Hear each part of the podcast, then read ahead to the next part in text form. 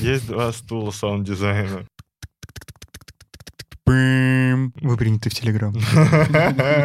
Ой-ой-ой.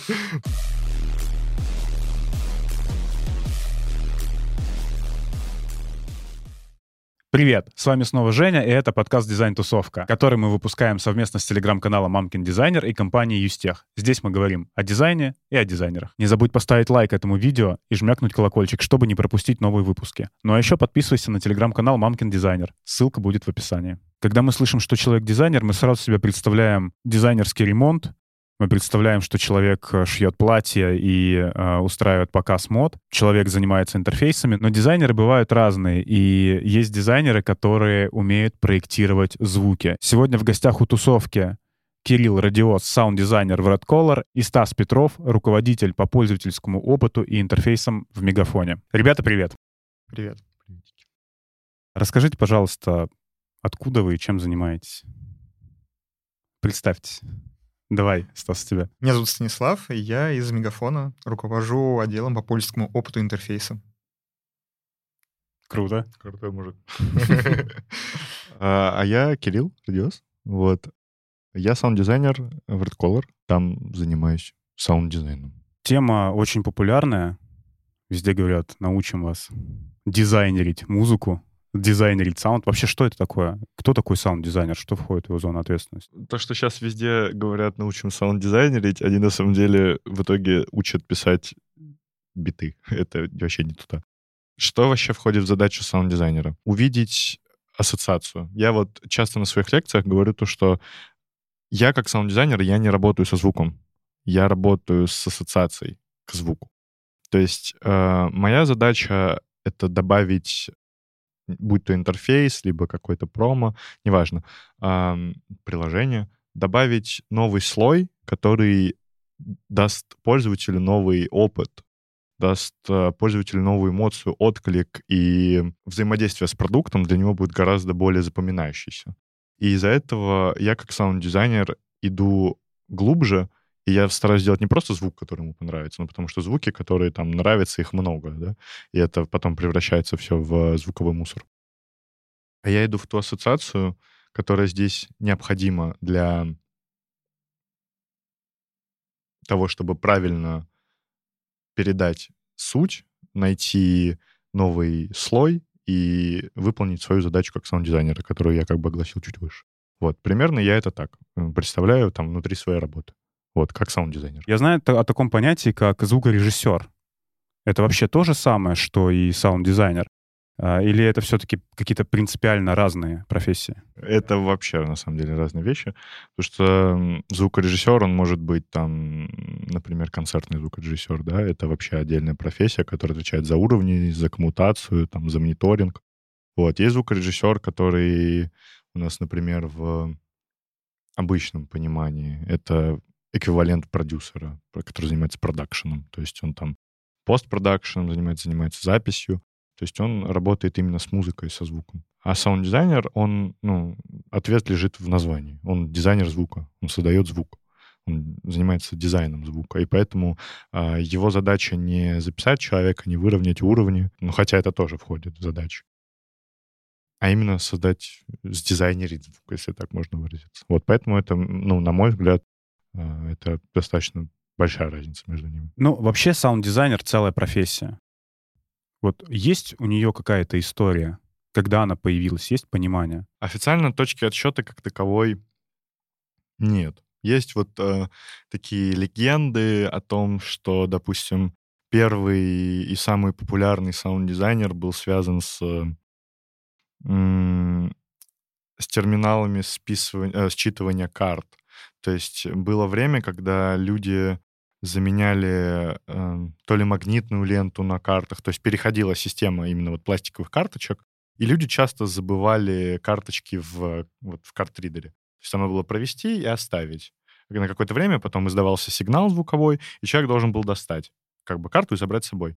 Но из-за того, что э, звуковой сигнал был не, на, ну, не, не качественный, он был просто противный, человек его не замечал и игнорировал, и блокировал в голове. Вот как раз саунд-дизайн тогда как будто бы и зародился. Был один такой очень находчивый и внимательный саунд-дизайнер, который подумал, то, что ну, звук надо поменять.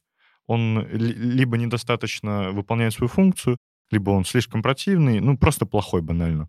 И тогда стала задача найти ту символику, ту метафору, тот физический смысл звука, который э, будет э, действительно напоминать людям о том, что нужно забрать карту, ее не оставить, не забыть, потому что процент забытых карт был просто ну, занебесный. При этом, чтобы это не взбесило как бы пользователя. И фактически тогда саунд-дизайн ну, в легенде и зародился. Стас, а ты не пишешь э, саунд, ты как это, ты с позиции потребителя. Да, я эксплуататор звука. Расскажи, э, когда ты вообще впервые столкнулся, ну вот ты как дизайнер, а, именно в своей профессиональной части столкнулся впервые со звуком? Со звуком я столкнулся, когда была необходимость в интерфейсах показывать какие-то дополнительные сигналы пользователям, по сути. Это не касается, естественно, какой-то бэкграунд приятной музыки, который ты заходил на сайт и там должна была играть.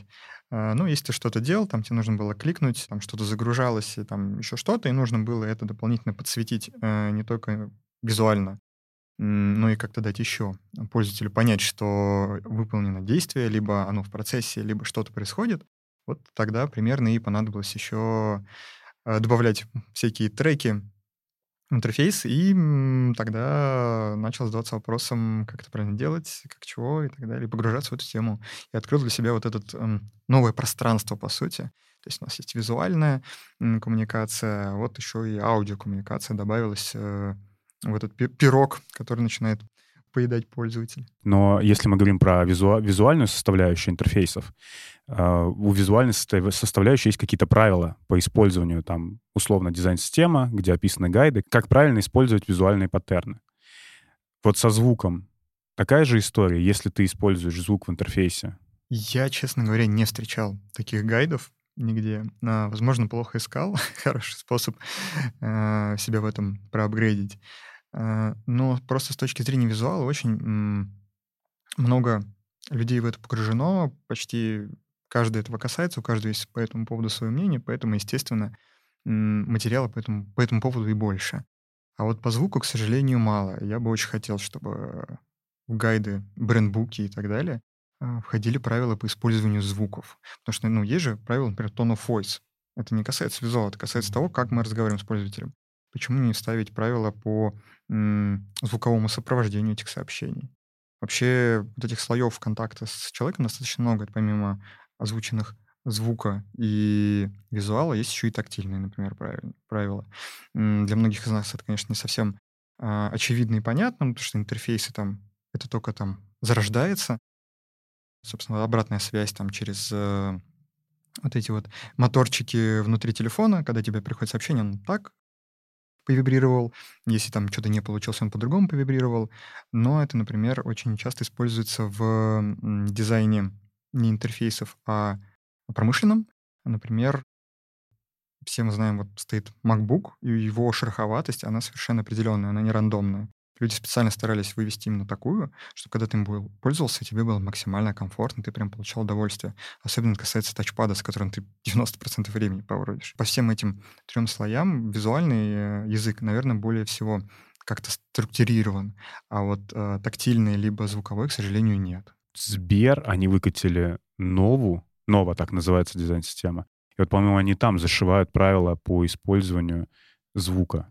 То есть как правильно использовать звук в интерфейсе. Если не ошибаюсь, там это идет в разделе э, доступности. То есть для людей, у которых ограничены э, возможности в потреблении как раз каких-то, как сказать, коммуникаций, да, то есть у них либо проблемы со слухом, либо со зрением, бывают и все три вещи вместе взятые. И да, для них, естественно, звук тогда приобретает э, центральное значение. Например, если человек не видит, либо плохо видит, тот грандиозный визуал, который ты сделал на там, сайте приложения, он его не сможет просто прочитать. А, и он будет пользоваться голосовым ассистентом, который будет прочитывать все теги, которые там на сайте. И то, как ты расставишь эти теги, вот как он правильно прочитает, это вот как раз и есть про доступность. Ну, конечно, можно еще пойти дальше и добавить какие-то еще вкусняшки специально для этих людей, которые позволят, например, расставить правильно паузы, потому что самая большая проблема таких тупых ассистентов, они читают все равномерно друг за другом, там непонятно. Ритмика, как вот в визуальном дизайне есть, да, то есть у нас заголовок большой, потом там пробел, есть уже какой-то другой контент, ты понимаешь, что здесь тебе сказали одно, передохнул, дальше пошел потреблять. У голосовых ассистентов э, зачастую это отсутствует. Я кручусь в сфере подкастов, в сфере там музыки, я знаю, что есть э, саунд-дизайнер, который оформляет подкасты. Это то же самое, что, и, ну, полноценные саунд-дизайнеры, потому что есть же еще саунд-продюсеры. Что нет? Нет, это, ну, знаешь, э, вот саунд-дизайнер, который оформляет подкаст, он ближе, ну, на мой взгляд, и чисто по сухим фактам, он гораздо ближе к звукорежиссеру. А вот э, хорошо, а саунд-дизайнер, который оформляет фильм? Вот, это уже другой вид саунд-дизайна. Эм, саунд-дизайн вообще я часто это замечаю, и иногда это вызывает неразбериху. Есть как бы два пути. Есть вот саунд-дизайнер, который... Два стула. Есть два стула саунд-дизайна. Один, он озвучивает именно вот... Есть огромные библиотеки там всяких фоли звуков. Что такое фоли звук? Звук, который записан как бы с реальной жизнью. То есть фоли там иногда бывает фоновый, там некоторые вывешивают микрофоны и там автостраду записывают, типа. Это вот э, звук записи реальной, реального чего-то. И вот они озвучивают кино вот этими реальными звуками. Очень креативные ребята вообще, они могут намешать то, что невозможно смешать, и получится вообще ну, что-то невообразимое. Это один дизайн. Это все еще дизайн. А есть другой сам дизайн, который э, связан с э, синтезом преимущественно. То есть э, ты создаешь не, не что-то не звук в довесок к визуалу, а ты синтезируешь э, новый звук вот именно с позиции физики, то есть волны, фильтры, там, ну, это такая задротская тема тоже. Это тоже саунд-дизайн. И вот саунд-дизайн там в IT — это пересечение вот этого всего, потому что ты как бы эм, ты синтезируешь, потому что чаще всего в современных интерфейсах и вот этом вот всем э, большой спрос на синтез. Но при этом ты как бы идешь второй скрипкой к визуалу и выполняешь при этом свои задачи. И поэтому это такая вот комбинация вот этих двух саунд-дизайнеров. Если покопаться, там очень много ответвлений. Даже вот foley э, киношный саунд-дизайнер и foley саунд-дизайнер — это совсем разные люди. Хотя они примерно с одним и тем же работают. Поэтому как бы общий саунд-дизайнер как бы я сейчас объясню. А там... Ну, а саунд-дизайнер в IT, он к чему больше относится? А, ну вот я говорю, это пересечение, потому что сейчас, ну, может быть, конечно, тренд поменяется, но текущий тренд, он больше на синтезированные метаморфические звуки, мет- метафорические, метаморфические. Вот. А ну, ты как бы занимаешься вот этим саунд-дизайном, который именно синтез но при этом ты как бы идешь второй скрипкой к визуалу, ты помогаешь визуалу, ты добавляешь слой к визуалу. То есть, ну, кино смотреть без звука, ну, классный фильм посмотрел без звука, типа. Вот. Ну, это будет как-то непонятно, скучно, не так полно. И поэтому как бы и в IT мы это скрещиваем. То есть мы синтезируем, но при этом мы дополняем картинку, грубо говоря, там, зависимо от задачи. То есть это такая вот тоже синтезированная между собой коалиция действий. Ну, а какими навыками должен обладать вообще саунд-дизайнер? Red Collar, Мегафон занимались общими проектами. Как здесь найти точки взаимодействия? Как э, дизайнер интерфейсов должен понимать саунд-дизайнера, да, и давать, ну, так скажем, техническое задание, возможно. И саунд-дизайнер должен понимать дизайнера интерфейсов. Ну, ты же должен, как саунд-дизайнер, обладать какими-то навыками. Для меня лично понятно, там, какими навыками должен а, обладать дизайнер интерфейсов. Вот. Но для меня очень темная сторона, вот саунд-дизайн и, и сами люди. Вот где здесь точки соприкосновения? Из-за того, что саунд-дизайн — это темная сторона не только для тебя на самом деле, а так уж вышло то, что достаточно быстро растущая, но при этом достаточно молодая как бы часть дизайна. Чуть ли не хард-скиллом является умение объяснять и понимать вот понимать очень важно, что тебе пытаются сказать. Ты не хочешь, и никто не будет учиться и заучивать там всякие прям глубокие какие-то термины, которые там есть у визуальных, допустим, дизайнеров. Вы должны уметь э, объяснять звук понятными для всех словами. Сделай мне... И так ты должен понять, что, что от тебя хотят. В этом и есть весь скилл. Я вот хочу, чтобы было, ну, светло. И ты должен сделать звук светло. Ты должен понимать, что человек имеет под этим в виду. Это Стас тебя просил? Я такой, сделай магию. Да, и ты сидишь там, варишь суп просто ночью, вот этот из звуков такой котел у тебя, пунш, прям вот это вот зелье варишь. Да, и в этом есть очень важный скилл саунд-дизайнера. Э, ну, во всяком случае, на данном этапе, но я думаю, он сохранится. Именно понимать и задавать корректные вопросы. Это в целом важно, да, чтобы после корректного вопроса ты получишь как бы гораздо больше нужной информации для работы. Вот, но это еще более э, важно сейчас, потому что те вопросы, которые ты как саунд-дизайнер можешь задавать, могут вести в ступор, ну, типа, 90% людей. Там, а вот если я тебе сделаю звук пожирнее, и человек сидит такой, типа, чё? Как ты можешь сделать звук жирнее? Но а, допустим, вот так. И нужно уметь не использовать слово «жирнее», если человек не понимает, а объяснить вот, ну, если тебе давить на голову будет класс.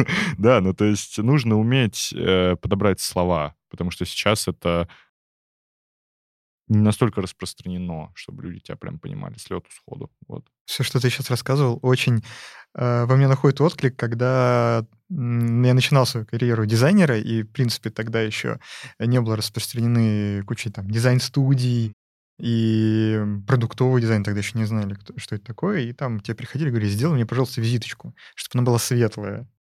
И ты такой, ну а вам как нужно? Вот там такой шрифт, такой... Вот чтобы было ощущение, что цветочно, например. Да. И вот ты вот прям говорил, я прям возвращался назад. Возможно, потому что действительно сейчас э, эта тема развивается, поэтому вот нужно некоторое вот включение сообщества в, ваш, в вашу мету. Они будут знать, что значит жирнее, что значит э, там светлее и так далее, и вы сможете найти язык. А отвечая на твой вопрос, то есть как найти эти точки взаимодействия, мне кажется, эта история очень коррелируется с фильмами. Ведь в фильмах есть операторская работа, есть звукорежиссура, и они идут всегда нога в ногу. То есть нет такого, что ты отснял фильм, потом приходишь к звукорежиссеру и говоришь, ну, теперь там наложи что-нибудь светленькое, жирненькое. Оно как-то изначально должно режиссером проектироваться. А, то есть он говорит, что вот здесь я хочу, чтобы был саспенс какой-то. И сразу оператор, по идее, вместе с режиссером, а, они думают, как это сделать. Какое, как построить кадр, что будет на фоне звучать, или наоборот, там ничего не будет звучать, чтобы тебе прям вот страшно стало. Да, да. Вот, мне кажется, в самом начале нужно понимать, куда вы идете, и кооперироваться. Ты как дизайнер, ты проектируешь, ну, не знаю, там, какой-нибудь промо-лендинг, где всю дорогу от начала до конца сопровождать какой-то звук. Но ты как дизайнер, вот, ну как понять в самом начале? Вот ты приходишь к Кириллу и говоришь, Кирилл, сделай мне звук, чтобы обосраться. Так, так тоже приходили иногда, я, я не шучу. Ну смотри, я рассматриваю это как некоторый продукт и подхожу к нему с точки зрения того, как построить процесс ну, выскажу свое мнение, и с удовольствием выслушаю мнение Кирилла, как это должно быть, да? с точки зрения э, звука режиссера либо саунд-дизайнера. Мне кажется, что вначале нужно вообще поставить у проекта некоторую цель, да, то есть что должно быть, чего мы должны достичь. Если мы делаем э, какое-то сервисное приложение, э, где просто главная функция, чтобы человек пришел, смог решить свою проблему, там, оплатить паркинг, например, и уйти, то я сразу понимаю, что там, ну, скорее всего, звуки никакие не нужны. Скорее всего. Не нужны.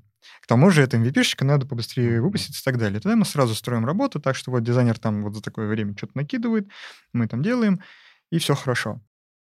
Дальше возможна ситуация. Во-первых, э, может быть, могут быть какие-то проблемы. Ну, вот как, например, с карточками. Люди приезжают, э, кидают машину, убегают, они всегда в спешке. Мы отсылаем им пуши, они не, не, не читают их. И тут мы думаем, может быть, мы можем как-то там сделать дозвон человеку, а, или когда человек там приезжает на какое-то место, мы ему начинаем там сигнализировать, там, вибрации, либо еще, то есть мы понимаем, что его нужно чем-то тронуть дополнительно, чем просто его вот телефон, на который он смотрит и видит эту карту. Тогда мы думаем, а что можно сделать? Может быть, что-то со звуком? Тогда мы идем к саунд-дизайнеру и говорим, что мы можем сделать. Это первый вариант, на мой взгляд. Второй вариант, когда мы изначально понимаем, что мы делаем не сервисную штуку, а промо. Ну, то есть сервисные мы исходим из проблем каких-то и начинаем это декомпозировать, искать пути.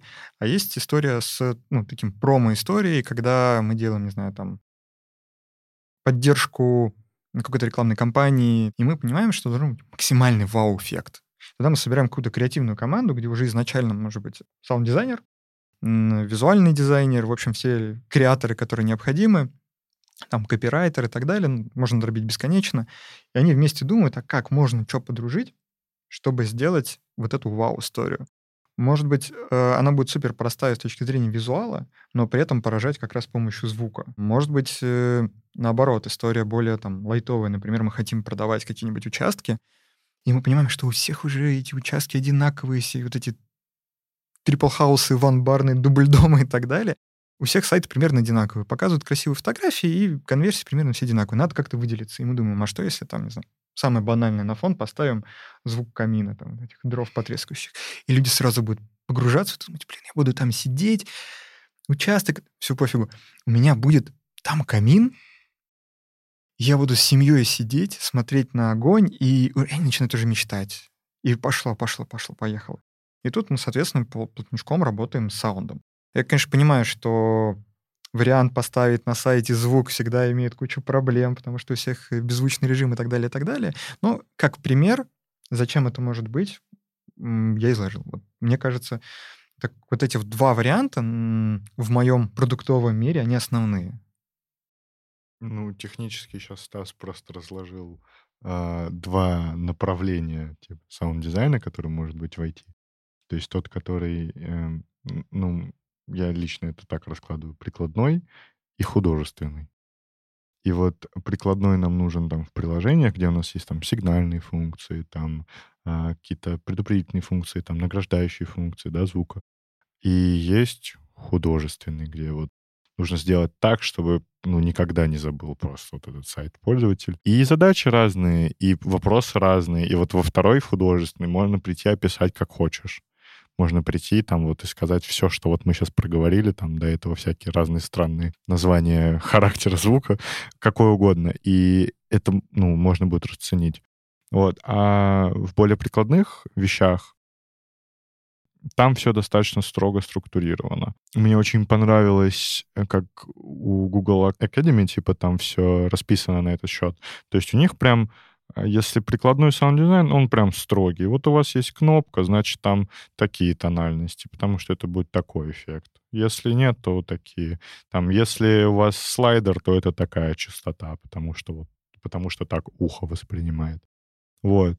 И у них прям это все четко, строго, и э, на то он как бы и более прикладной. Тебе нужно выполнить задачу, и ты эту задачу выполняешь. Вот. А в художественном там гуляй, рванина, как хочется. Мне кажется, в прикладном использовании звуков там на самом деле такое количество тайн кроется, когда ты об этом знаешь, что ты уже не можешь по-другому жить вообще. То есть почему там сирена, например, звучит таким образом, а там кнопки на телефону разными звуками звучат, но по три штучки. Или почему, когда ты едешь в метро, в центр, звучит мужской голос, а из центра женский и так далее. И тебе уже после этого все. Да. Мир меняется. Да. Да. Мир уже не тот. В дизайне есть такая штука насмотренность. То есть, чтобы делать более лучшие решения, ты должен больше смотреть, анализировать, э, что тебе понравилось, почему тебе это понравилось, ну, составлять какую-то вот э, систему, да, свою, и уже потом эти решения использовать в своих решениях. В саунд-дизайне есть наслышанность? Наслышан о том, что она есть. Но э, вообще она есть, и она собирается, собирается из нескольких разных вещей. Начиная от э, там просто внимательного прослушивания алгоритмов звука вообще в природе, заканчивая электронной музыкой. В IT саунд-дизайне, что мне нравится, что очень много фишек а, именно передового саунд-дизайна выходит из авангардной электронной музыки. А, потому что там идет, идут новые способы синтеза, идут новые новые какие-то метафоры абсолютно, то есть те звуки, которые ты никогда бы не мог представить там в роли чего-то, они используются, но с определенными там уточнениями, фишечками, и ты когда за этим всем наблюдаешь, ты как будто бы, ну, э, новую страничку постоянно переворачиваешь. И, ну, я считаю, что важно слушать, как минимум, ну, если ты занимаешься синтезом, саунд-дизайном как синтезом, да, и в целом саунд-дизайном в IT, э, важно слушать электронную музыку, потому что, ну, фактически и там, и там применяется синтез, и там, и там некоторые фактуры звука используются. То есть, грубо говоря, там звук э, кнопки, да, банально, там, синтезированный, он примерно по той же схеме синтезируются там какие-то pluck и, допустим. Ну, это такие пим-пим-пим-пим-пим-пим-пим.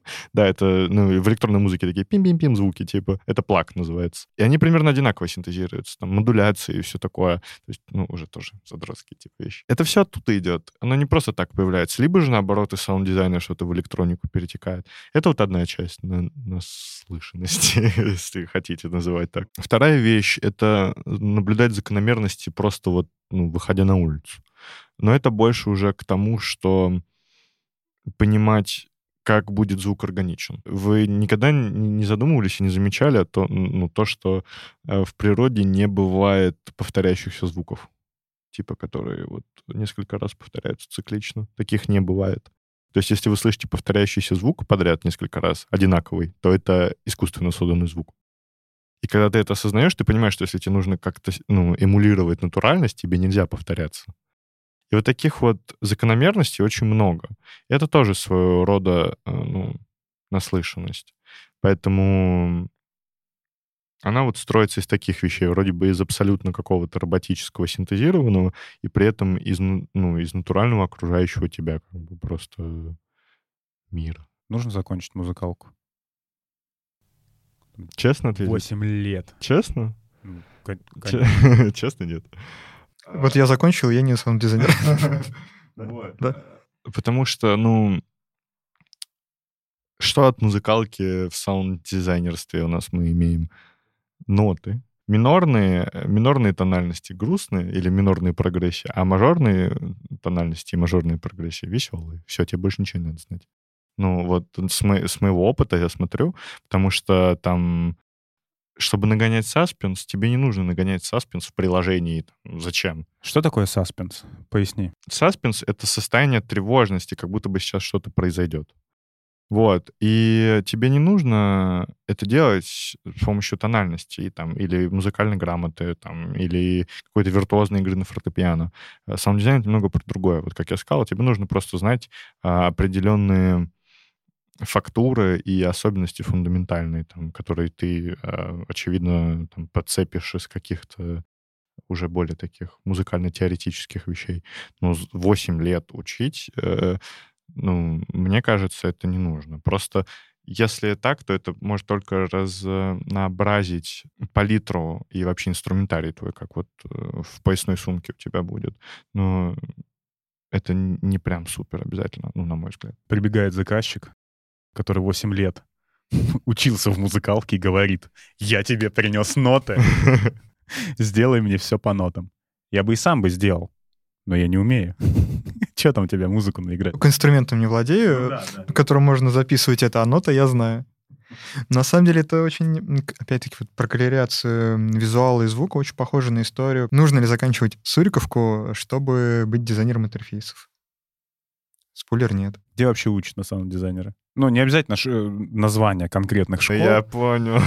Ну, вообще, где можно научиться саунд-дизайну? Ну, в основном это какие-то либо курсы, либо... Ну, я самоучка. Опять же, курсы, ты говоришь, биты учат. Ну, есть, есть хорошие курсы прям вот саунд-дизайна, но они... Есть школы. У нас в России прям, по-моему, в восьмом году открылась самая первая. Вот прям школы саунд-дизайна. Вот. Сейчас а, это подхватывают, потому что понимают то, что ну, это очень, очень перспективное направление. Вот. Я персонально самоучка. Опять же, наслыш... наслышанность. И ты, когда слишком много этого всего слышишь, ты начинаешь замечать там, где ну, звука нет, он должен быть. Или там, где он есть, но его там не должно быть вообще ну, ни, ни в коем случае.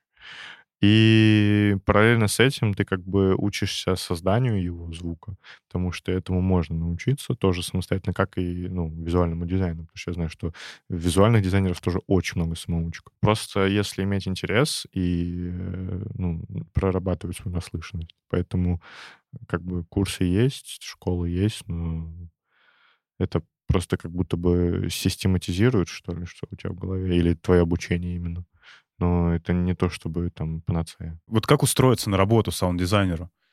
Ты кидаешь резюме, там открывает резюме, смотрит в образование, а, бухгалтер, не пойдет. Что в портфолио должно быть по саунд-дизайну? А, рассказываю идею фикс. На самом деле это не то, что я сейчас какой-то секрет открою, это абсолютно нормальная практика. А, Очень много саунд-дизайнеров, они берут либо видео, там какие-то showcase ы, showreel ы интерфейсов, либо какие-то трейлеры, либо какие-то там интро сериалов даже, вот, или рекламы какие-то. Ну, зависит от того, какой саунд-дизайн, какого направления. И просто снимают оттуда звук, переделывают свой, подписывают то, что там, ну, я не владею этим видосом, я просто как showcase типа показываю. И вот у тебя потихоньку так набирается, набирается портфолио, и потом ты это просто, вот это рекламный звук, вот это там э, интерфейсный звук, т т т т т т Вот. И так у тебя портфолио просто открывается. Наиграл. Да, да. Я уже, ну, про деформацию.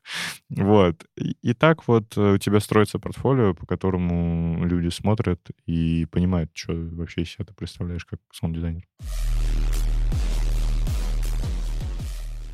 Вообще я знаю, что звук появился одним из первых.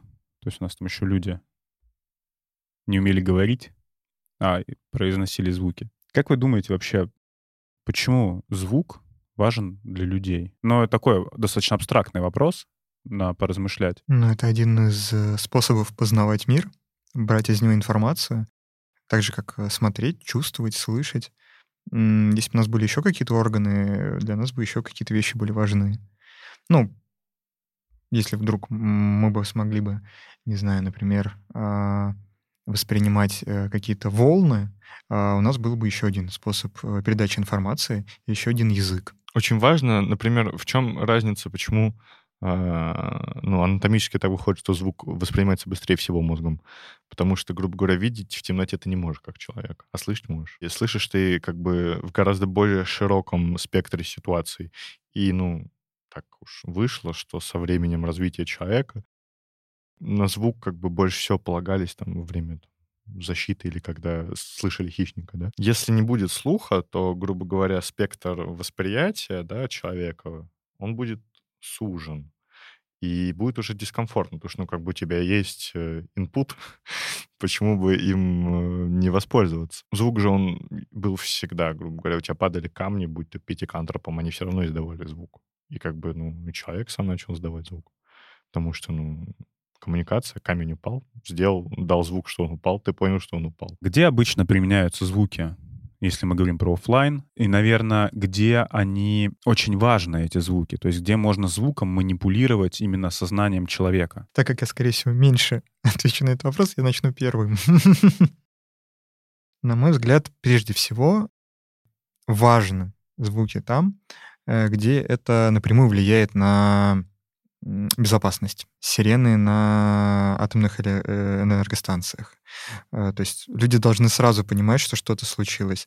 А Те же светофоры, они же звенят не просто так.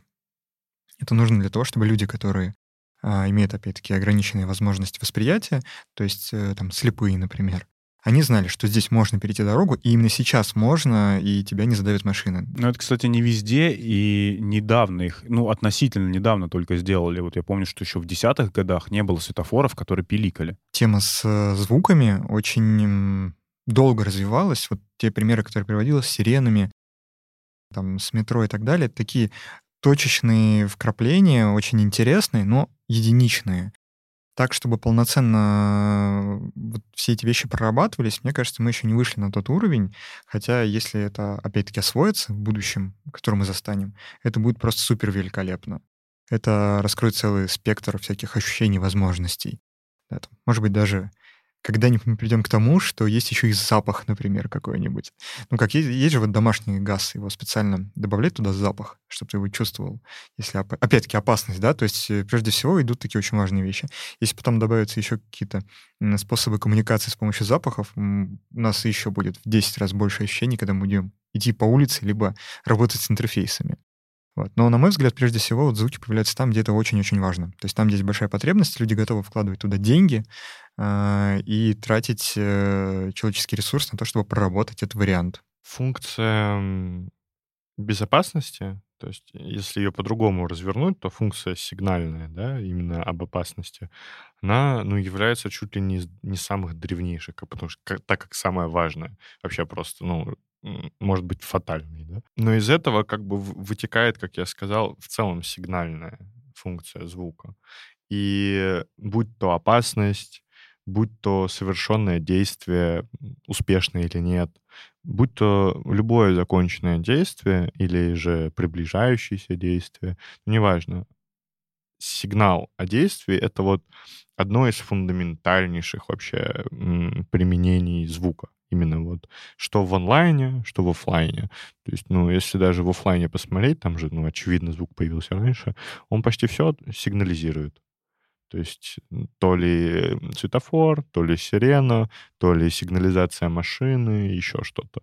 Даже сигнализация машины. И мне кажется, это вот одна из фундаментальных и самых распространенных на данный момент а, функций э, и мест реализации звука. Тебе не кажется, что огромное количество звуков превратится просто в шум, и люди, не знаю, начнут отказываться? Как здесь вообще вот держать баланс? Абсолютно никак, потому что нет одного дирижера всей этой э, истории, который бы руководил и говорил, здесь его много, здесь его мало. Не зря мы употребили слово «шум».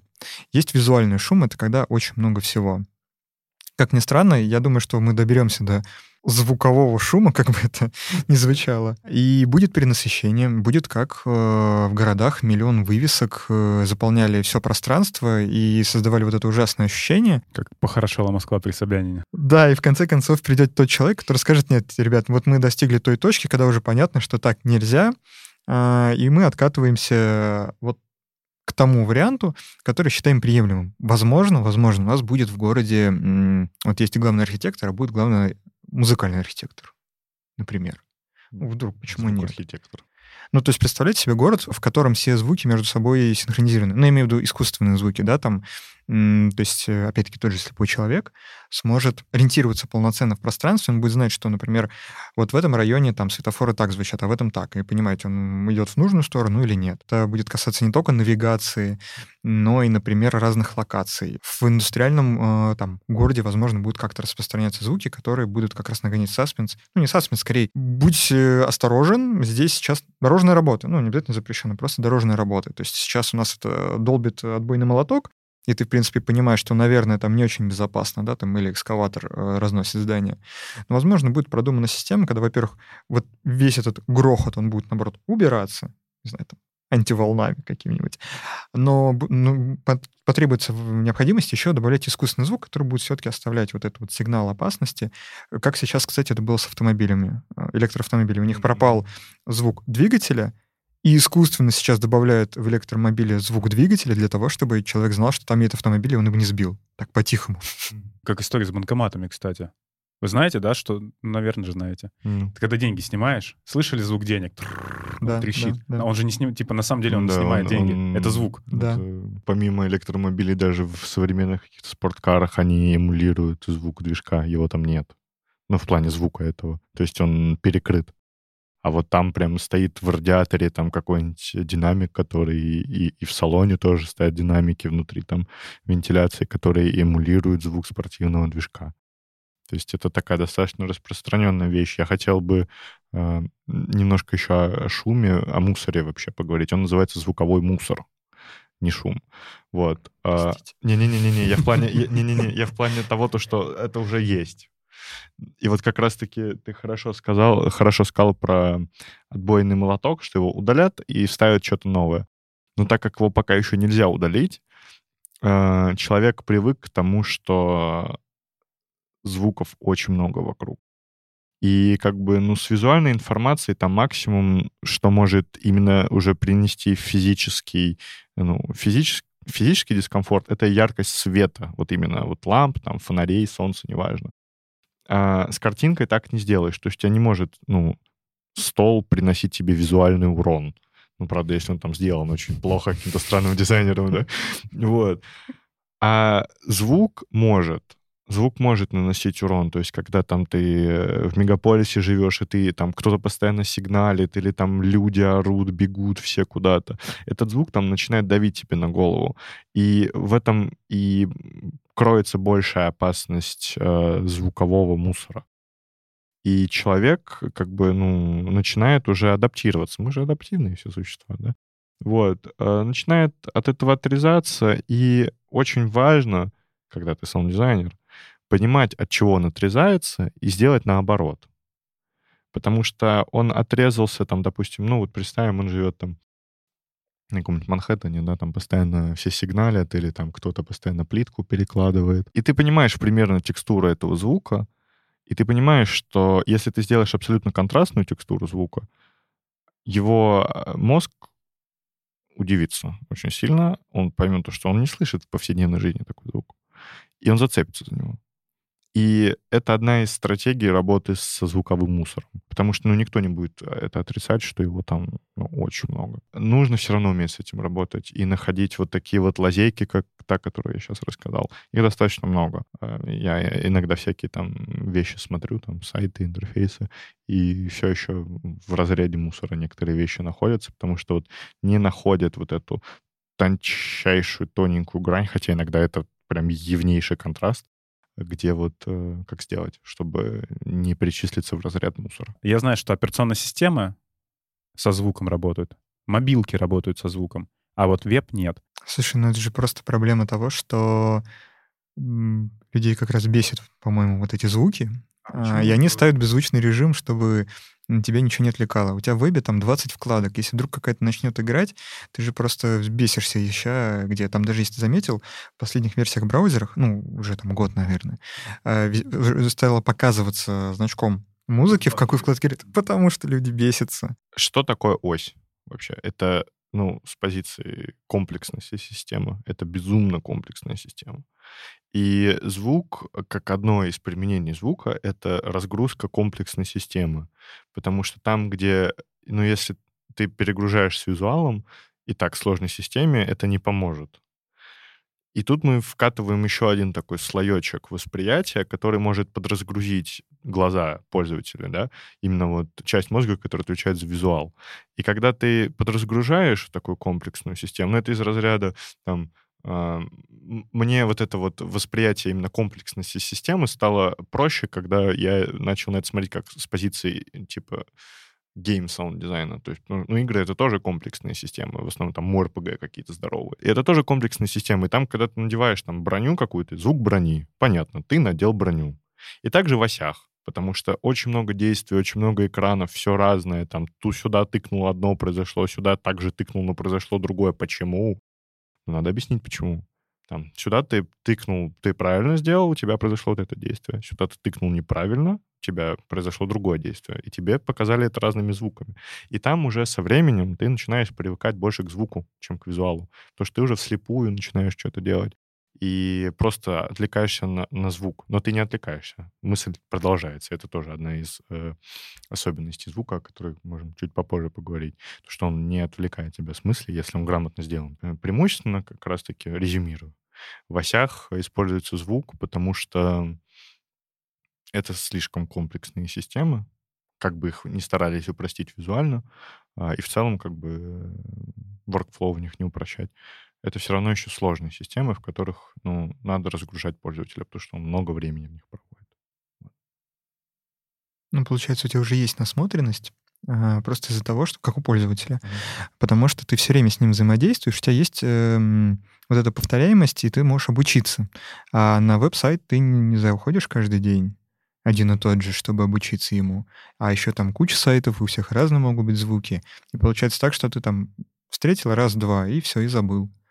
Мне, мне, кстати, кажется, то, что у этого вот э, ну, это вот лично мои наблюдения, есть две проблемы. И мы а, об одной уже сегодня говорили, а второй вот я сейчас скажу. И первое, о котором мы сегодня говорили, то, что нет как будто бы конституции применения звука в вебе. Ее нет. И тут, мне кажется, как будто бы замкнутый цикл. То есть э, зачем делать конституцию звука в вебе, если звук в вебе и так не применяется? Но звук в вебе не применяется, потому что нет конституции звука. И это замкнутый круг, который в итоге приводит к тому, что, а, ну, звук в вебе не нужен. Да, он нужен не везде, но э, просто если начинать с того, то, что вспомним, да, сайты старые, которые не предупреждали то, что там есть звук, которые сразу его тебе так выбахивали, что ты никогда больше этот сайт не открывал так еще и сами звуки по себе были ужасные. Ну и понятное дело, то, что такого опыта было много, пока люди ну, решили как бы решить проблему гениально. Просто убрать звук. Вместо того, чтобы ну, тратить время, ресурсы, очевидно, да, чтобы понять, как правильно это сделать, что это принесет в итоге, да, и чем это полезно, чем... Не, просто выключить. И как бы, ну, э, это вот и, и пошло из того, то, что исторически как будто бы так сложилось. То, что звук э, в вебе — это плохо, это мовитон, это всех бесит. Я не могу сказать то, что у людей было так много хорошего опыта, чтобы понять, бесит ли их звук в вебе. С плохим опытом, понятное дело. Но, э, на мой, опять же, персональный взгляд, по наблюдениям, хорошего опыта было не так уж и много, чтобы понять, бесит ли он или нет. Я вспоминаю сразу Касперского. Предупреждал, что у тебя вирус, но он не предупреждал, что он будет орать в, в ночи где-нибудь. Да, да. Тебе торрент качается ночью, комп включен, с колонки забыл выключить, а он тебе там свинья это. Весь дом тебе. Да, да. На самом деле, кстати, это не свинья была. Это звук э, этого, чужого. А? Для Стаса открыла Они писали об этом кейсе, это не, это не свинья. Жаль. Лучше свинья была, да. Подложили свинью. Разрушил ваши эти. Плохой был, значит, трек, что все слышали свинью, слышали свинью, а не чужого. Думаю, его не тестируем, мне кажется, его по приколу вогнали просто туда. Так как мы работаем с, с ассоциациями, будучи саунд-дизайнерами, это требует очень э, досконального тестирования. Потому что ну, ты можешь быть как саунд-дизайнер, да, опытный, сильно опытный, не сильно опытный. Эм, и вот чем, чем опытнее ты становишься, тем больше у тебя плеяда ассоциаций, которые ты можешь ну, представить у людей будут. Но вообще, как бы каким бы ты все же опытным не был, нужно прогонять по ну, неплохой такой выборке людей э, тот звук и спрашивать, что слышишь? Вот, а видишь? как вообще про проходят тесты? Люди закрывают глаза и слушают? Нет, ну, ну им не обязательно закрывать глаза, им можно просто слушать, да, но э, есть, да, такой вид тестирования, когда у человека нет контекста. И если он без контекста работает, то это вообще, ну, ты попал. Ты попал прям хорошо. Потом ты иногда даешь контекст, и в контексте может вообще по-другому звук раскрыться. Чаще всего так и бывает. Но ты должен как бы подобрать звук, который в контексте тоже будет хорошо звучать. И вот ты делаешь выборку, показываешь людям, и ты им не говоришь, как бы для чего конкретно он назначается. Ты там, я не знаю, сделал какую-нибудь там, опять же, кнопку, они такие, блин, ты зачем всю ночь вилкой по хрусталю бил? Ты, ты, ты сидел это синтезировал там несколько часов, и ты понимаешь, ну все, отбой, типа, и тебе надо переделывать, потому что, ну какая, а там кнопка зеленая такая какая-нибудь, округлая, какой хрусталь, причем здесь вообще? Вот, и это нужно понимать, и вот как раз-таки это к вопросу о чужом. Не протестировали, что чужой похож на свинью-то. И все. Теперь Касперский с, со свиньей, с, подки, с подкидным свиньей как бы. Ассоциир... Да, подкинули свинью. Так, в прямом смысле получается. Есть мобилки, оси, есть мобильные сайты. Можно ли как-то прикрутить звук к мобильным сайтам? Ты же, по сути, находишься в этой экосистеме, и вот ты открыл мобильный сайт, начинаешь там жмакать кнопки, они там Смотри, а, тут такая же история, которую Кирилл рассказывал про веб. У тебя есть большая система, там iOS там, или Android, и ты с ней все время взаимодействуешь, и звуки там тебе как-то помогают, ты к нему уже привык. Тут открываешь какое-то приложение, и нужно понимать, что твое классное приложение, которое пользователь установил себе на телефон, это не его everyday приложение, то есть он не будет с ним проводить там по 30 часов э, в день, хотел сказать, но, наверное, это будет сложно у тебя все равно он будет отличаться. И все равно есть вот эта вот проблема, что это вот там приложение, а это системная вещь. Но зато решить проблему с того, что если у пользователя включен звук на телефоне, то, скорее всего, и в других там приложениях либо вебе на этом телефоне ты услышишь, уже легче, кстати, решить, чем на компьютере. Потому что у многих сейчас звук просто по умолчанию на компьютерах выключен, а на стационарных вообще колонок даже нету, потому что все уже на это забивают. Но проблема выключенного звука на телефонах, она актуальная. Ну, если подытожить все это, звук в постоянных системах, который находится постоянно с пользователем, а, он, ну, поэтому там играет большую роль, пользователь к нему привыкает и, и доверяет уже. А в сайтах-одиночках или каких-то там приложениях-одиночках а, лучше всего не экспериментировать со звуком. Ну, и тут, мне кажется, вопрос еще в том, а для чего звук используется. Если это сервисная причина, да, то, наверное, там можно как-то экспериментировать, но я бы, наверное, э, если бы мне стояла такая задача, использовал бы нативные звуки для нативных вещей. То есть если ты у себя в приложении там пополняешь, набираешь номер какой-то, использовал прямо звуки нативной оси, а, чтобы они звучали так же. Это был знакомый пользователь вообще, у него даже стиралась граница между этим приложением и твоим телефоном. Если мы говорим про какую-то там промо-историю, то есть вот пользователь открывает твой сайт, опять-таки, да, разделяя немножко эти вещи, и ты там добавляешь какие-то звуки, наверное, это не супер критично, у него не, вы, не будет какого-то конфликта э, звуков, там, кнопок, э, как со звуками кнопок, да, почему лучше использовать нативно? Что у тебя они сразу соединяются в одну картинку, и хорошо, доверие. Если они разные, то сразу уже появляется какое-то не такое ощущение. Если мы говорим чисто про промо, то вот, не знаю, мне кажется, здесь уже такой художественный чисто вкус, вот как это работает или нет, можно или нет. Ну вот, например, у нас э, в игре, в приложении, мне кажется, мы хорошо поэкспериментировали со звуком, и те, кто как раз-таки не отключал звук э, в телефоне, могут реально погрузиться э, вот в эту атмосферу.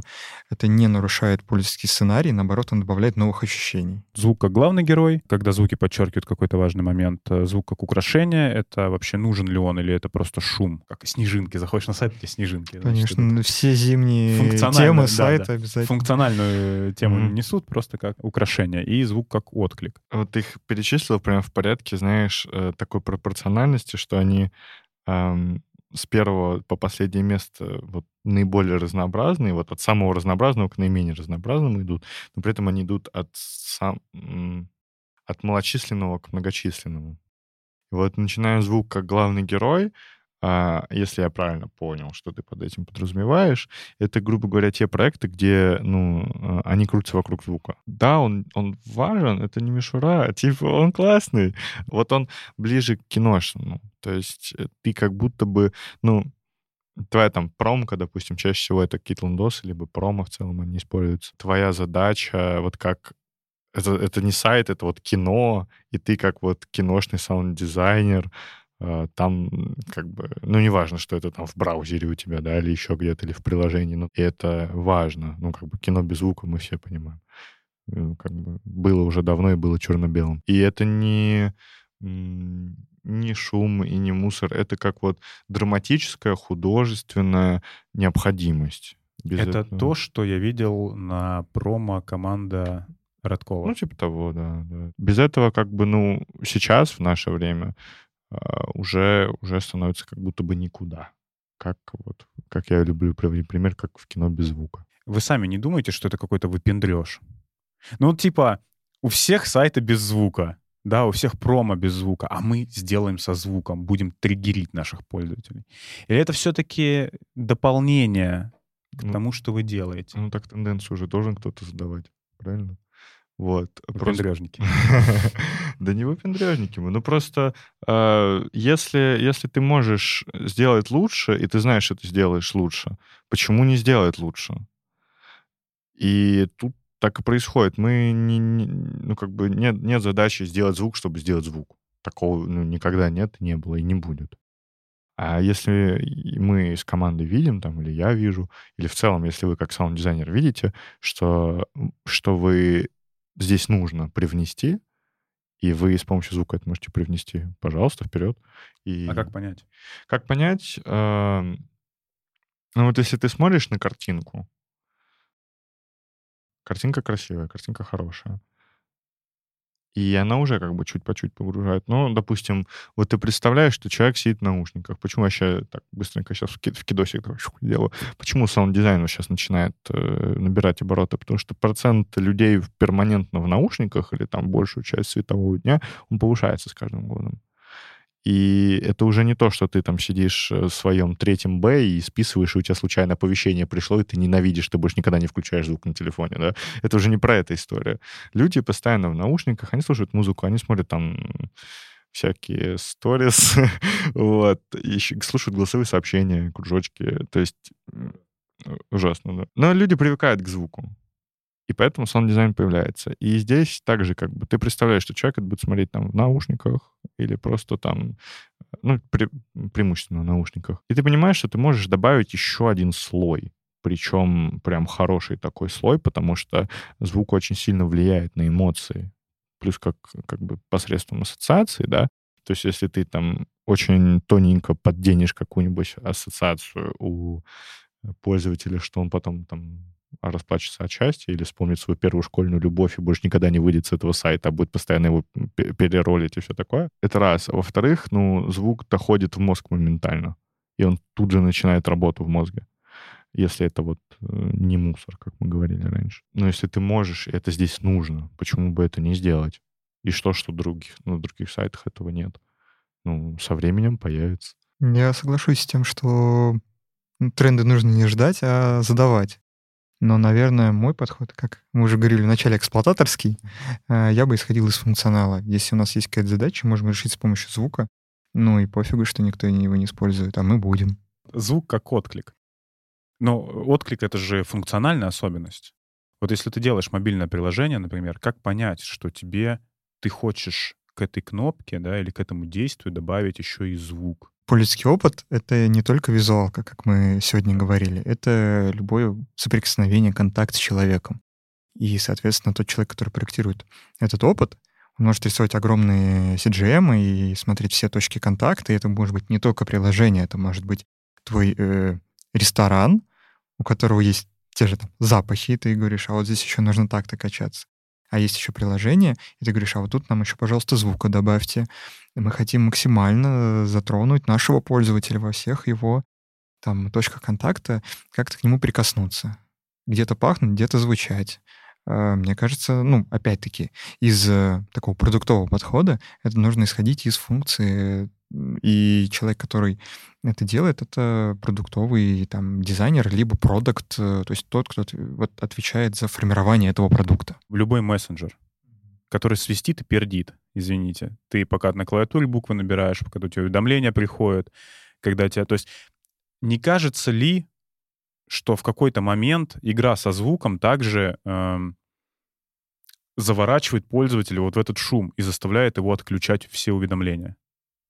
Ну, это то, что мы сегодня говорили про город. То есть в какой-то момент, естественно, его может быть перенасыщение, и пользователь это, наоборот, оттолкнет. Он скажет, я не хочу больше этим пользоваться, потому что мне там некомфортно. Мало того, что там ужасные обои, так там еще и звуков дофига, и банан мне во весь экран фигачит. Мне это не нравится. И люди обратно откатятся. Но это же не значит, что нужно не идти в эту сторону. Это не линейная зависимость. Здесь хорошо, а здесь плохо ты начинаешь, добавляешь, добавляешь, и просто в какой-то момент, скорее всего, просто переборщил да. и свалился. Там, там вот и там будет прям... Теория spot, типа вот точка вот такая вот, золотая серединка, если это на русский перевести. Что есть, грубо говоря, вот э, прямая, да, даже не прямая такая вот диаграмма, где вначале у тебя там слишком мало звука, что он резкий и пугает пользователя, а в конце у тебя его настолько много, что уже некуда от него деваться. И вот ты где-то посередине этого места ты должен находиться, где вот э, звук для пользователя, он такой как бы, ну, повседневный, привычный, то есть его его количество и качество, оно такое, что оно как будто бы, ну вот как любимая толстовка. Ты ее знаешь, ты знаешь, как она ощущается, ты знаешь, какие ее плюсы, что она, какие минусы, если тебя там сзади поддувает, значит, спина поднялась, ты ее уже наизусть знаешь. А когда в этой толстовке там ее слишком много, тебе в ней жарко, ты ее хочешь снять. Или когда ее мало, тебя поддувать, тебе холодно, ты ее больше никогда в жизни не наденешь.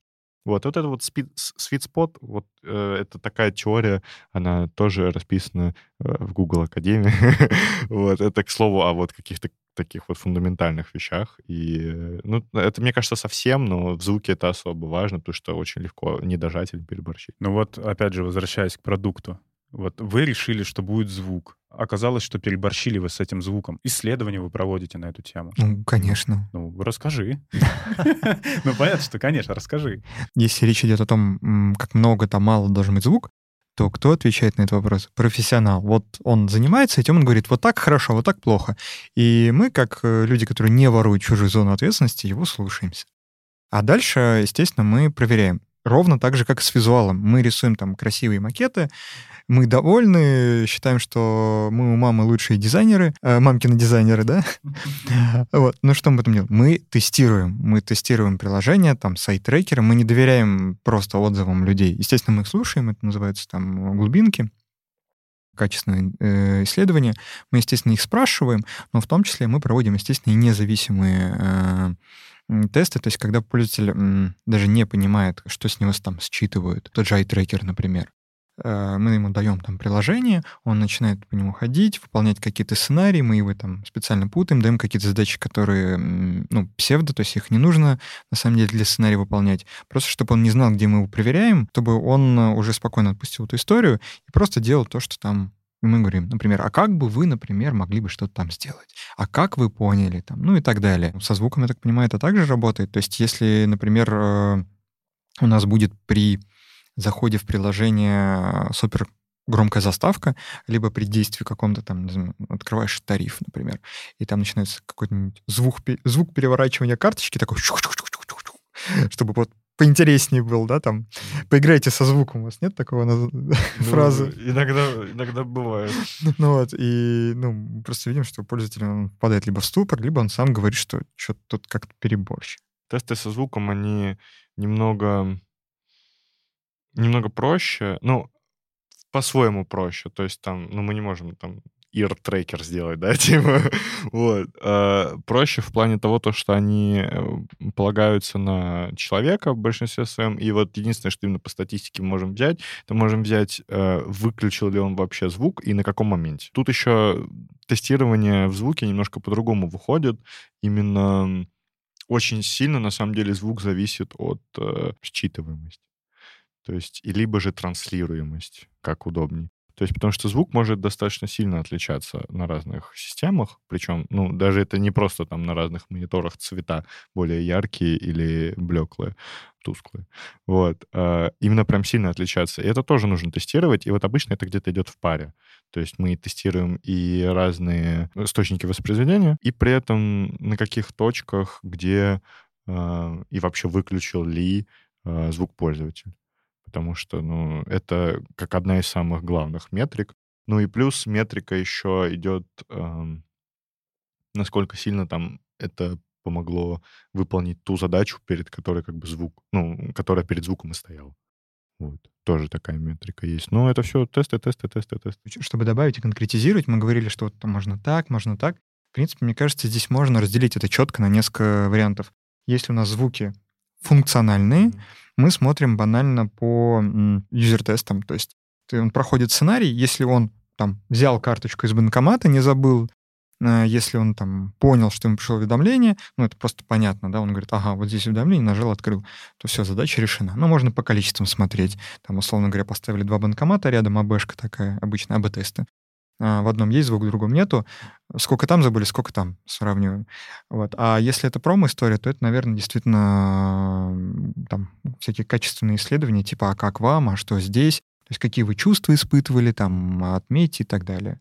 Ну, если вот так разделить вот эти два направления, как с самого начала начали их делить, mm-hmm. да, там на функциональные и так промо назовем, ну, типа, Какое лучше слово выбрать? Художественный. Художественный, отлично. Функциональный и художественный. То есть, соответственно, методы исследования их будут э, разные.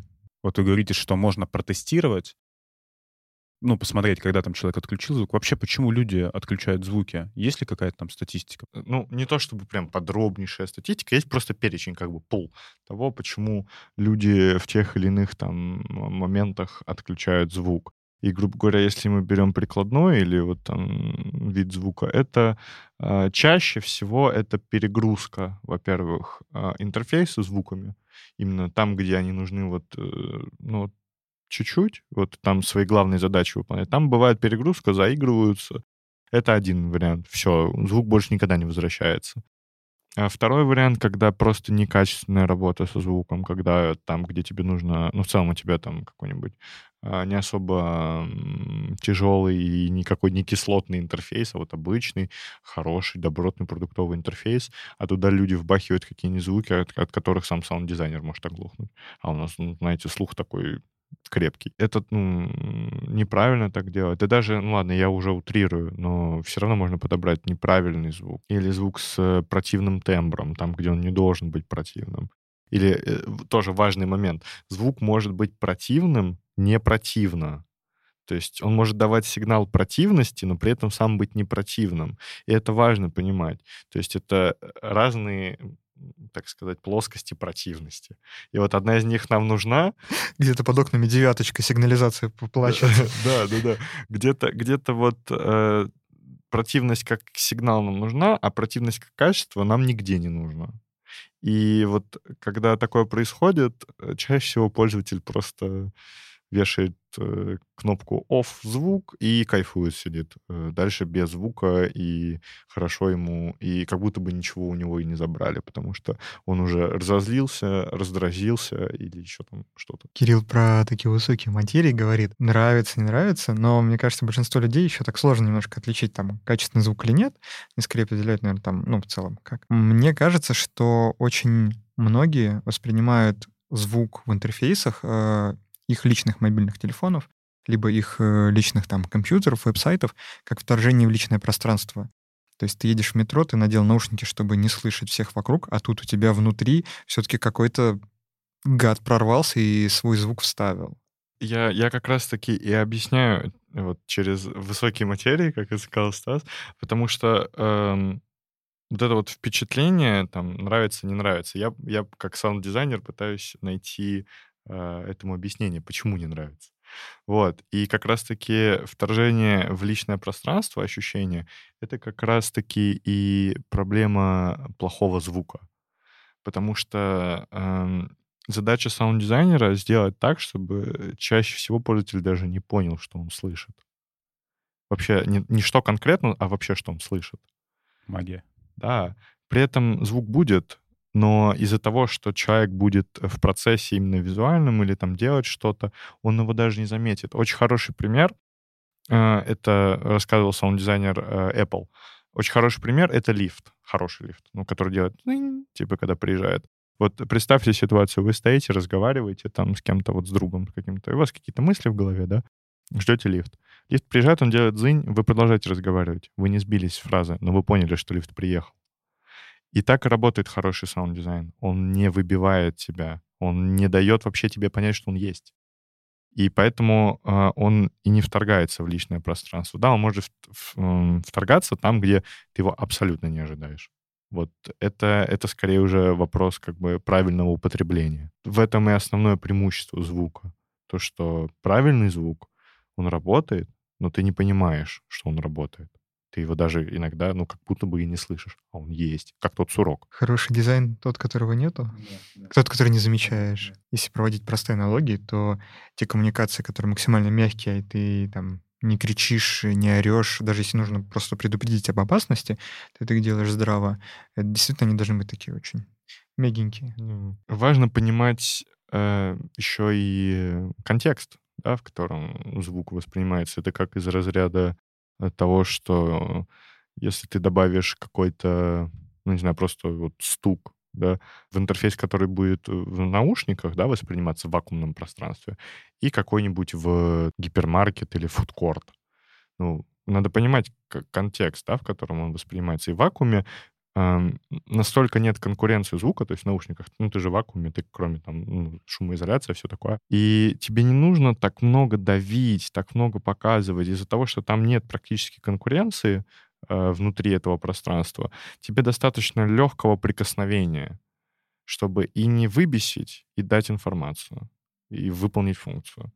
И вот, э, да, вот как сказал Стас, совсем немножко иногда достаточно, чтобы вот как раз-таки донести саму суть. И при этом как бы не напугать, там, не взбесить, там, и все такое. Не сделать ничего плохого.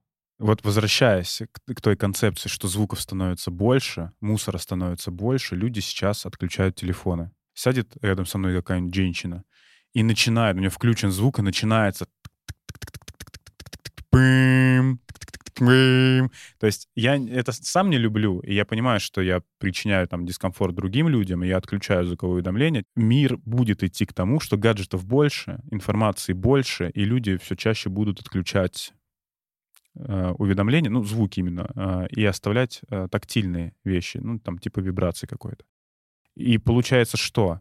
Молодая профессия саунд-дизайнера, возможно, становится бесполезной. То есть вы тратите время, вы тратите ресурс, вы пытаетесь э, донести до человека, ну, вот, вот это прикосновение, да, легкое. А у 90% там, не знаю, людей звуки отключены. Получается, что вы потратили время впустую. Ну, как здесь быть? Э, сейчас очень хорошо читается тенденция э, с тем, то, что это понимают все, э, те, кто разрабатывают передовые интерфейсы и звук в интерфейсе, они понимают. И они начинают отходить от вот этой вот страшной вообще уведомленческой ситуации, когда у тебя там, ну, вы не замечали то, что оповещение из Телеграма, я не знаю, когда вы последний раз, конечно, его слышали, вот, но... А, о том и речь. Да, вот я к чему? То, что оповещение Телеграма, оно громче всех вообще приложений доступных, вот именно из мессенджеров. Но при этом сам аудиофайл, он не громче. Суть в том, то, что, ну, частоты, которые используются в этом дзынь-дзынь, они сумасшедшие напрямую бьют вообще в ухо, и, ну, там не то, что ты побежишь сообщение смотреть, ты просто телефон из рук выронишь. И все начинают от этого отходить, и это хороший пример на таком Reddit-меме, э, сравнивают будильники Android и будильники Apple. И там Ненавижу будильник Apple. Вот, и там, там Android, там тип вообще спокойно просыпается, все такое. Будильник Apple просто все орет, это перегруз, все. И э, в этом и суть, то, что э, как бы проводится параллель, то, что были будильник эм, Apple, насколько я помню, не знаю, он появился раньше в своем вот виде который его все запомнили хорошо, который вот тебя не то что ласково будет, а бьет сковородкой с просонья. Вот. И также все понимают то, что это не круто. Люди не хотят так просыпаться. Люди не хотят просыпаться как по тревоге. И начинают делать будильники многоступенчатые, которые начинаются тихонечко, с простой мелодии. И чем дольше он идет, тем усложняется мелодия, становится громче. То есть э, делают все, чтобы пользователю было комфортней, чтобы ему не было вот именно ему дали шанс, грубо говоря, среагировать на чуть-чуть, прежде чем дать ему прям вот пощечину такую звуковую. Ну, по-другому это не назовешь. И в эту сторону все потихонечку бредет, там в новых пикселях, там 60 будильников самых разных, вот они таких вот. Это как пример только развития в ту сторону, то, что пользователю дают возможность среагировать на прикосновение и потом уже бить его кулаком. Вот. Э, и я считаю, что это правильно, и в итоге это спасет всю эту ситуацию. А, да и в целом, как бы, те звуки, которые прям, они уже порицаются давным-давно. И все, кто может, прыгают с этого корабля. Справедливости ради стоит заметить то, что беззвучный режим на телефоне а, с наушниками не совсем так работает. Поэтому, когда ты выключаешь э, звук, а, по-моему, почти все ходят на мьюте, потому что когда звонит телефон, это всех бесит. Э, вот за последним... Прости, это как раньше было. Все, мне очень нравится тенденция. Все э, включали звучный режим. И, и, и, и, и треки покупали. И, еще. Да, да, да, покупали. Типа, смотри, что у меня на звонке стоит. И вот как мы скатились к этому, типа... Аскетизм, э, да, ну это действительно бесит, и мы, наверное, в этом плане выросли, да, то, что мы уважаем комфорт друг друга и не раздражаем своими любимыми мелодиями. Хотя, опять-таки, да, про функционал, если бы у кого-то сейчас заиграла музыка из бумера, все сейчас ее мысленно проиграли, всех бы протекла слеза. Когда ты надеваешь наушники, у тебя начинает работать звук, потому что это уже твое внутреннее пространство. И мы как раз отчасти поэтому не переживаем, потому что, окей, да, ты едешь там в метро, у тебя выключен звук, ничего страшного, ты наделал наушники, и вот у тебя звук появился. И мы, более того, понимаем, что этот звук слышит только этот пользователь, и можем ну, скажем так, делать это более как-то персонально, что ли. Ну, как бы отыгрывать эту ситуацию, что вот он сейчас здесь, вот, вот мы наедине с ним. Разница контекста, вот, о которой я говорил. Угу. Ну, мы просто разными языками общаемся, потому что с разной я, стороны я, подходим да, немножечко. Да, да, все, все, я как раз-таки то, что мы на волне ловимся. Да. Зачем было сотрудничать с Кириллом?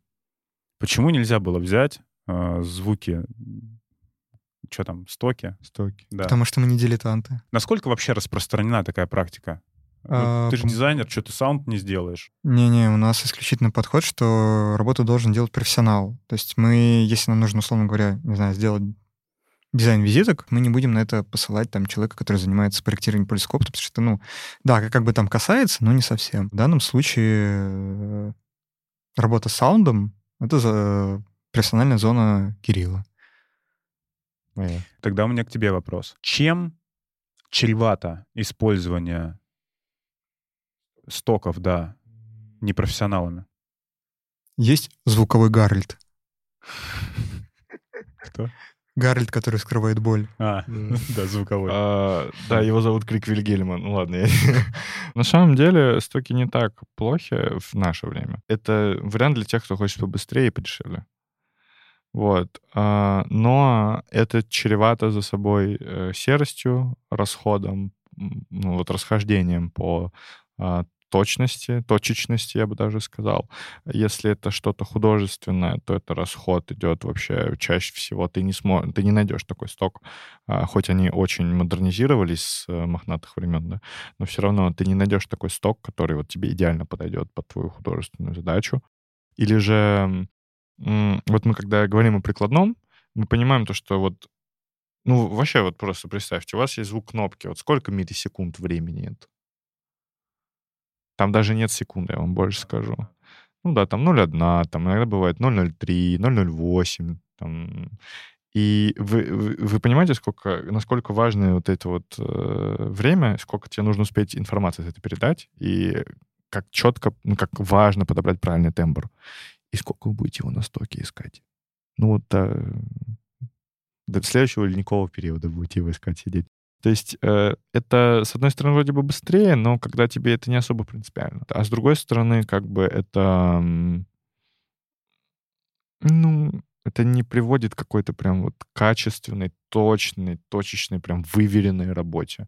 Потому что когда ну, вы коммуницируете, да, у вас есть там правки, у вас там есть какие-то брейнштормы, там, синки, неважно, вы, вы там расписываете концепцию, общую какую-то там метафору, неважно. Вы погружаетесь в задачу. Оно не просто типа, ну, это похоже на кнопку. Бац, прилепили, хорошо, пошла. Ну, типа, так, так, ну, это просто подход более такой скоростной. Нейросетки сейчас научились писать картины, тексты, и музыку тоже. Уже я видел несколько редакторов, э, онлайн-редакторов аудио, которые предлагают, э, там у них есть нейросетка, и они предлагают какой-то саунд. Здесь нейросети могут заменить саунд-дизайнеров? Мы как саунд-дизайнеры давно работаем с нейросетками, на самом деле. Прям вот лет шесть, может быть. И не для написания чего-то, а как раз-таки для редактуры. Вот ты искал он- онлайн-сервисы, думал, ты сейчас про них скажешь. Но технически у тебя есть там какой-то трек, да, и тебе нужно оттуда выцепить э, акапеллу, ну да, основную вокальную партию. И тебе нейросетка берет, ты скидываешь трек, она ее выцепляет оттуда сама. А генеративный саунд — это немножко... Ну, может быть, конечно, с приходом нейросеток он сильно поменялся, но до этого он тоже был. Но он был больше на созданный эффекте рандомизации.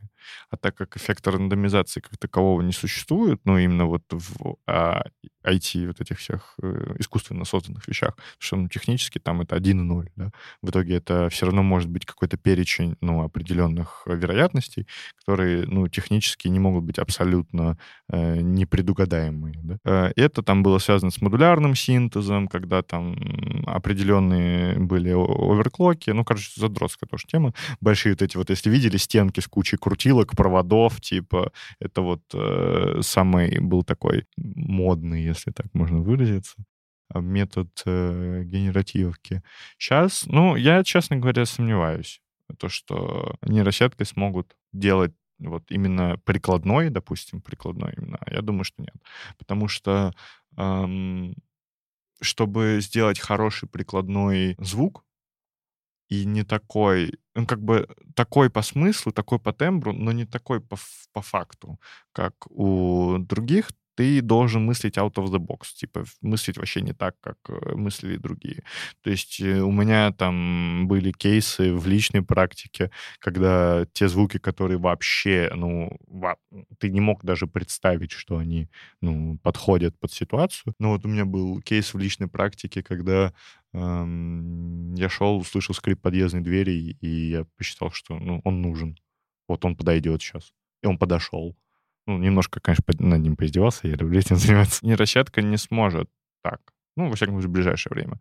Вот мыслить э, не потому, как мыслили до этого. Хорошо, она как-то помогает, кроме как выцепить акапеллу? Мы сейчас сидим, разговариваем, я сейчас буду пшикать в микрофон, а потом я просто зайду на твоем месте в Затоп RX, э, просто нажму удалить все, и он тебе все удалит то, что он их, э, типа, нейросетка считает. Про параллели с визуалом в фотоше, когда он сам дорисовывает тебе э, просто огромную область, которую ну, реально нужно догадаться, как за- закрашивать. Вот я бы без, без вот этого вот, без этой софтины я бы плакал просто крокодилями слезами. Наверное, если мы говорим про саундтрек, не знаю, для Дюны, то какая-нибудь нейросетка могла бы сделать такой вот специфический звук. Ну, да. Или, например, там для игры Doom. Вот тебе нужна, наоборот, такая синтуха прям полная, чтобы ты оторвался от реальности. Ну, наверное, нейросетка может что-то такое написать, но ты все равно там её под, под- почистишь, да, подделаешь. А если тебе нужно а, именно создать звук клика мышки, то что делает нейросетка? Она просто соберет все звуки кликов и сделает тебе что-то среднее. Ну,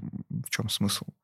Она не откроет в этом плане нового. Без э, какого-то вот режиссера, э, либо фасилитатора э, нейросетка она бессмысленна. То есть она тебе выдает какие-то варианты, но как их приземлить, как их можно ли применить, и как их вот чуть-чуть повернуть, чтобы они наконец-то работали, или как их вот эти варианты, нарисованные, озвученные, замапить на свою задачу, все равно должен сделать человек ответственный. Да, можно сэкономить время там, ну, если мы говорим про интерфейсы, сэкономить время, например, не рисовать, э, не тратить там ресурс 10 дизайнеров, а попросить нейросетку все это нарисовать, а потом один человек все это соберет в какой-то макет. Наверное, мы к этому сможем прийти. Как там с логотипами сейчас, например, делается, да? Нет, возм- нет необходимости тратить ресурс иллюстраторов.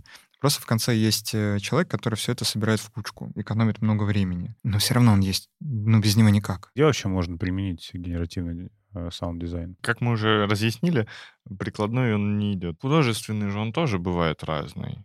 То есть не обязательно это будет что-то вот из ряда вон выходящее, типа вот прям такое яркое и очень бросающееся в тебя, типа вот как там саундтрек Дума или Дюна. Это же, ну, вообще просто такие вещи, которые ты включаешь, и они у тебя в голове живут потом. Вот у меня саундтрек Дума до сих пор в голове живет. э, Иногда по ночам постою и лунатить начинаю под него. Это шутка. И Вот. этот человек жаловался на будильник э, Apple. Вот. Иногда же нужно просто добавить краски, но не перебить, опять же. И им тут, мне кажется, может быть нейросетка. Ну, просто мне кажется, как будто бы она еще не настолько сильно обучена. Она как будто бы в звуке может помочь найти неожиданное решение.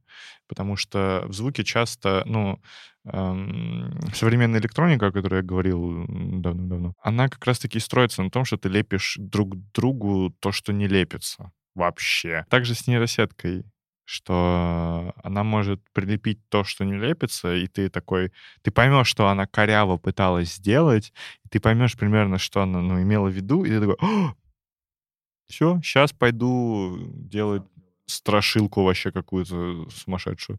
И все. Классная штука. Голосовые ассистенты — это же тоже, насколько я понимаю, входит в разряд саунд-дизайна, потому что нужно синтезировать вот этот звук. Или это кто-то наговаривает? Как здесь вообще работает? Ну, преимущественно, а, как до этого это все работало. Если мы говорим именно про голос, да, это, грубо говоря, есть какой-то определенный актер озвучки, да, который записывает очень много реплик, очень, а потом все это скармливает в сетки. И сетка уже на почве там разных интонаций, разных слов, разных звуков, там буквосочетаний и все такое, уже начинает синтезировать другие вообще, ну, абсолютно разные, тоненькие, маленькие там имена разные, все. Ну, потому что все записать невозможно. Ну, или возможно, но это как бы по ресурсу невыгодно. И начинает потом самосинтезировать другие слова и все такое. Голосовые ассистенты, да, а, именно вот там банковские, насколько я помню, они не настолько болтливые, допустим, как помощники типа голосовые не, не сервисные, если так можно выразиться, у которых функционал там в основном, ну, та, та же Алиса, она там гуглит там или еще что-то, Алисит. В основном как механизм происходит? Э, Человек записывает, там есть прям специальные компании, которые этим занимаются, специальные специалисты, разные интонации, э, разные громкости, тоже важно. Вот. И потом, как я уже сказал, скор- скормилась и поехали. И он уже там дальше сам развлекается. Вот. Если в плане звука, если об этом мы говорим. Ну, то есть здесь где саунд-дизайнер не участвует, по сути. Ну, технически нет. Он обрамление этого бота, ну, как бы помощника делает. Что значит обрамление? Ну, Вот когда ты там нажимаешь э, с ним начать контакт, какой будет звук, а потом, когда он понял тебя, какой звук, когда Ну, то есть подводка какая-то. Ну, вот обрамление, да, в чем Мгм. он существует. Иногда можно не понять, что он ответил тебе, и, а какой-то более четкий звук там, э, негативный, позитивный, еще что-то, он, э, ну, в итоге даст тебе больше информации, чем там визуал, может быть. А скринридеры — это же тоже голосовые помощники? Я, кстати, не знаю, честно говоря, как они записаны официально в реестре всех помощников. Mm.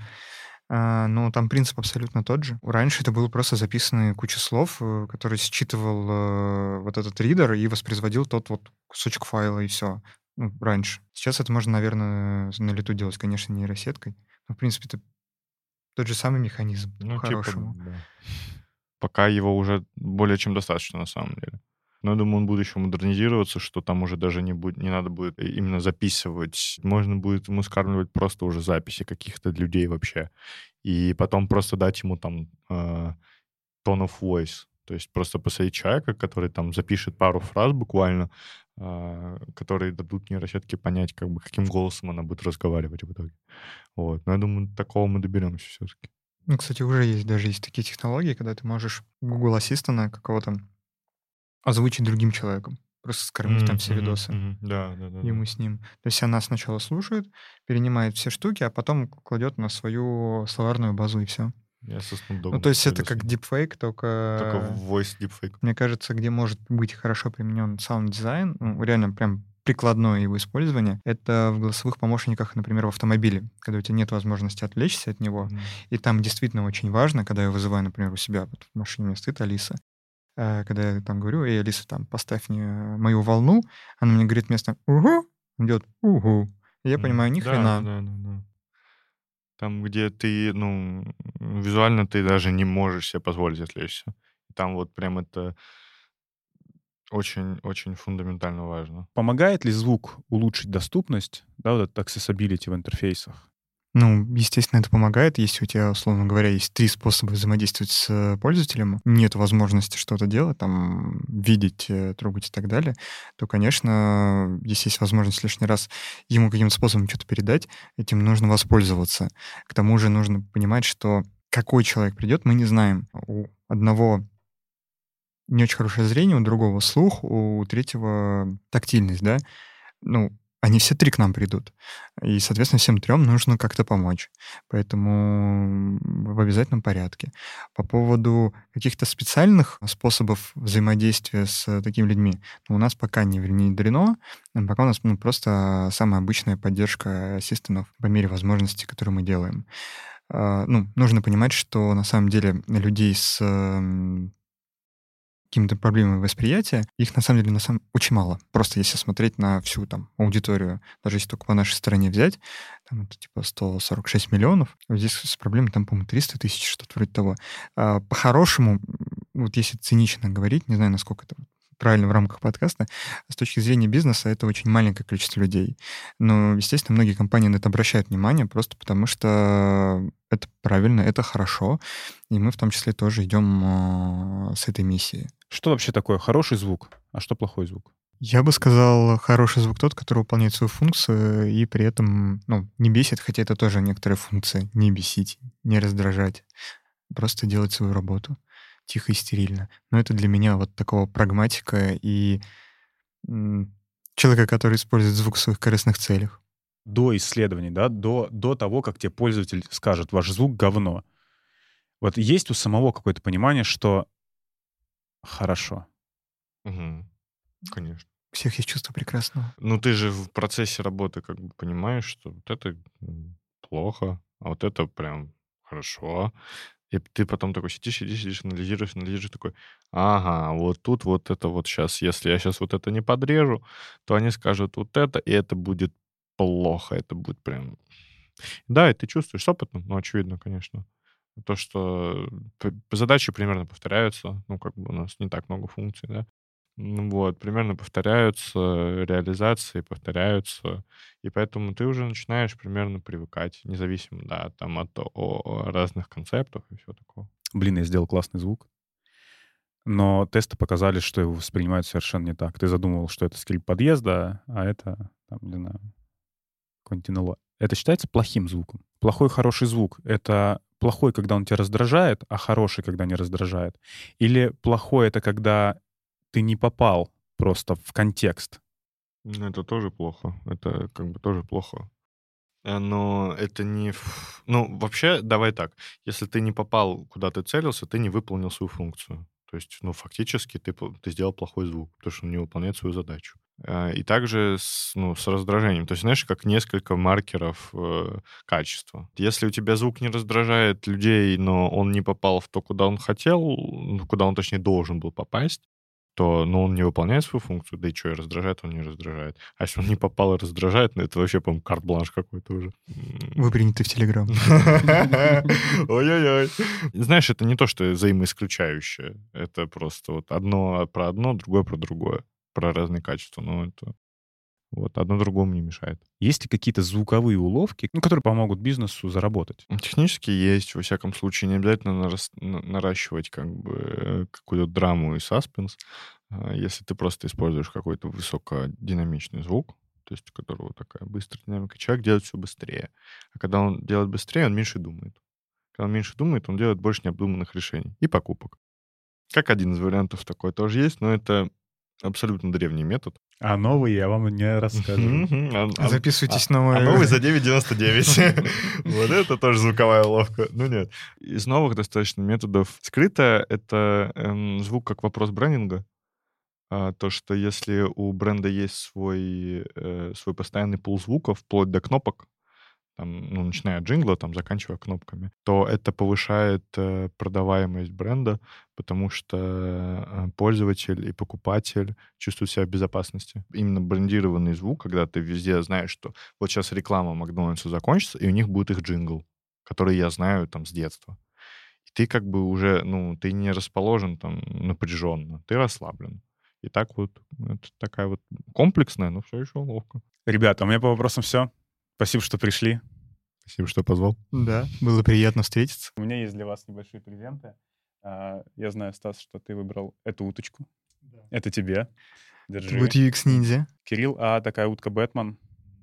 Тебе, держи. Будем озвучивать безмолвного убийцу Бэтмена. Термокружки можно брать с собой на прогулку. Хорошо держит тепло. Спасибо большое.